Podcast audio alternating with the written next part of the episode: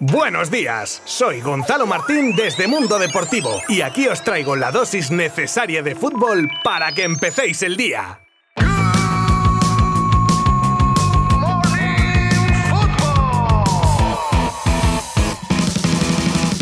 Vamos que nos vamos. Lo primero de todo, un repaso por los partidos del Betis y de la Real Sociedad ayer en la Europa League. Y resumen rápido. El Betis bien, la Real mal. Los sevillanos hacían sus deberes y ganaban su partido ante el Ferenbaros por dos goles a cero, tantos de Cristian Tello y de Canales. Un Betis que ganaba con solvencia y de esta manera jugarán la ronda preliminar en febrero ante un tercero de Champions. Pero por su parte, Ay, ay, ay, ay, ay, la Real, que mostraba su peor cara de la temporada. Y si en Liga puede sonar la flauta, en competiciones europeas se paga. Y los de Manuel Alguacil caían con todo merecimiento con un Mónaco para el que marcaban Bolán y Fofana y que maquillaba Isaac para los donostiarras que no movían ese 2 a 1 en el marcador. Ahora toca jugarse el pase ante el PSV en Anoeta.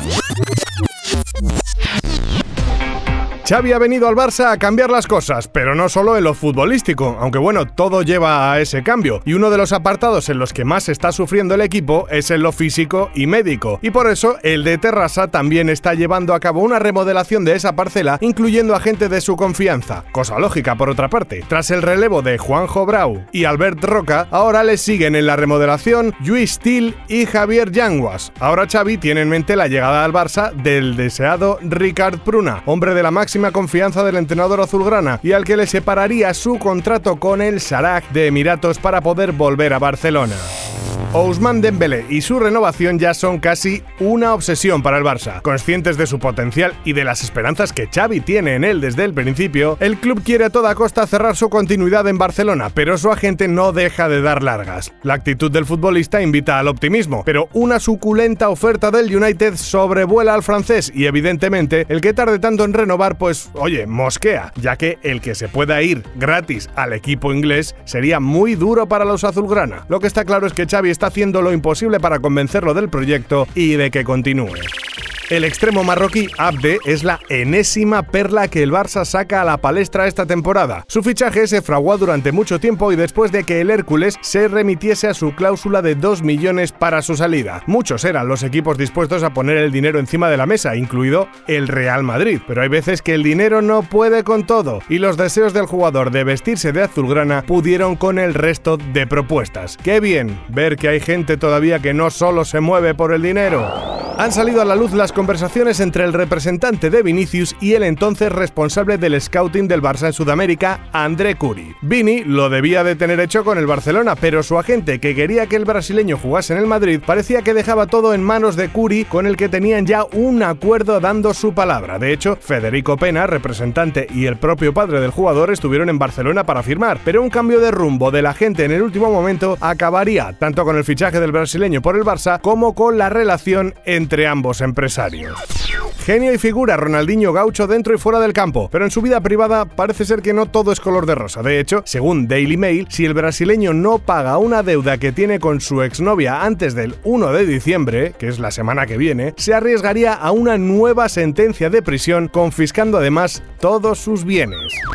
Los inicios de Leo Messi en París no están siendo precisamente positivos, siempre rodeado de críticas que acompañan a su bajo rendimiento hasta ahora, que provienen de la prensa del país galo, donde cuestionan el rendimiento del argentino. La última lluvia de críticas ha sido tras la derrota en Champions en el Etihad, donde a pesar de asistir a Mbappé para el 0 a 1, el equipo suspende a Leo con un 4 tras su mal partido, lo que provoca que su equipo sea segundo de grupo y no tenga factor campo en octavos. Pero ojo que las críticas no solo vienen de París, por ejemplo, Rafael van der Bart o el tío polémicas, le podemos llamar a partir de ahora, arremetió también contra Messi diciendo que está triste de ver a Messi, que no tiene voluntad, que ve a Cristiano que pelea, queriendo llevar a su equipo a otro nivel, y que luego Messi camina de vez en cuando por el campo y el neerlandés se pregunta que si no le dará vergüenza, para terminar diciendo que está muy molesto con Leo. Pero también otro grande del fútbol, como Jamie Carragher, aconseja a Pochettino salir del PSG ya que con Messi dice que no tiene ninguna posibilidad de ganar la Champions, que el argentino está de paseo y eso de ver a un jugador andando por el campo no va con él. Para terminar, volviendo a aconsejar a Pochettino que si puede irse al United lo haga mañana mismo, y todo por culpa de las estrellas del PSG.